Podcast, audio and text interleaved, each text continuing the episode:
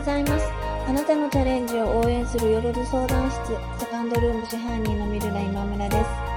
す。このチャンネルは49歳でカフェを開業し、4年間一人でカフェを経営してきた私が、これまでに学んだこと、感じたことをお話しし、これからカフェを開業したいと思っている40代の方、これから一人で起業したいと思っている40代の方の起業のヒントに少しでもなればなと思って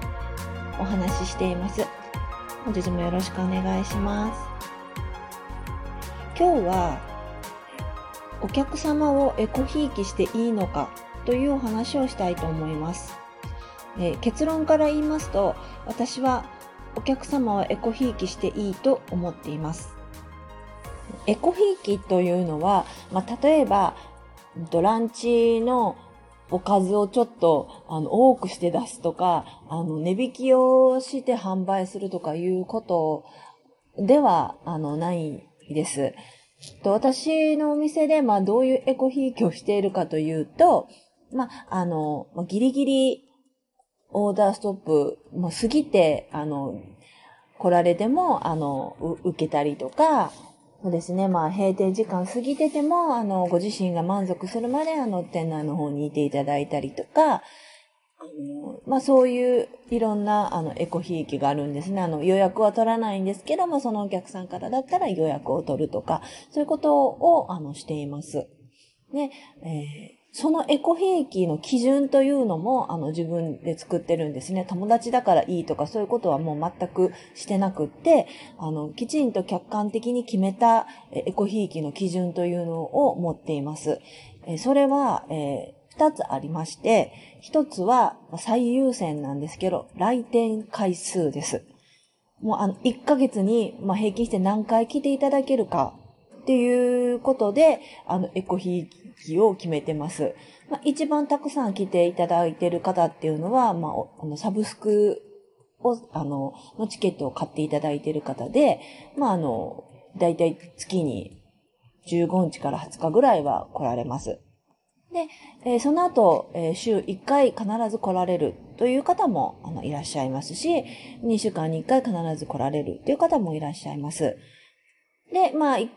ず1ヶ月に1回来られるという方ももちろんいらっしゃいますけれども、その、それ以上になるともういつ来られるかわからないという感じのお客様が、まあ、その他大勢っていう感じにあのなってるっていうのが、まあ、私のお店の、まあ、来客の、頻度の現状です。なので、たくさん来ていただいている方っていうのは、やっぱりお話しすることも多いので、割と信頼関係がよく出来上がってると思うんですね。あんまり、あの、やっぱり無理、一人でやってるっていうこともご存知なので、無理なこともあまりおっしゃらないですし、まあ、あの、そんなにこう無理がかからない程度でちょっとわがまま聞いてくれるみたいなことをおっしゃいますけれども、基本的にやっぱりあのそういう変なことをおっしゃったりはしないですね。難癖つけたりも全然しないです。で、え2番目が、まあ、これはよくあるんですけれども、客単価です。やっぱり、あの、高い単価のものを、あの、来るたんびに買っていただけるっていう方の方が、あの、まあ、よりエコひいきポイントが、まあ、高いということになりますね。あの、松茸梅でのメニューであれば、毎回松を食べていただける、あの、お客様と毎回梅しか食べていただけないお客様っていうのは、まあ、同じ回数であれば、松を食べていただける方にエコひいきポイントがつくというような形になっています。ね、あの、まあ、具体的にどういうふうな形でそのエコひいきをしたのかっていうことを今日は一つの例として紹介したいんですけれども、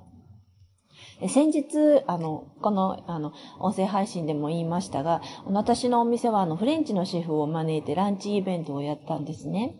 で、あの、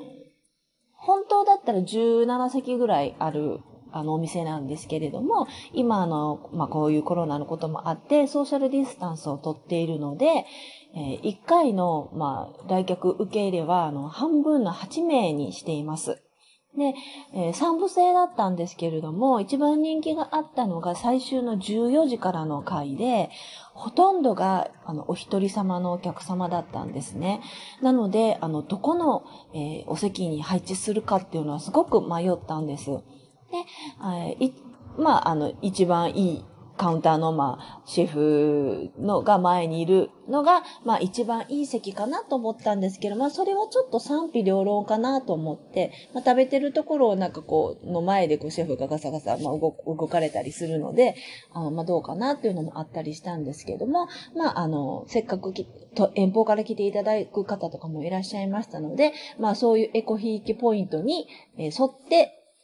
席を配置しました。で、あの、まあ、こういう言い方したらなんかちょっと、あの、申し訳ないという気持ちももちろんあるんですけど、まあ、その4時、14時の会に一番最初にお見えになったのは、エコひいきポイントが、えっ、と、そんなに高くないお客様だったんですね。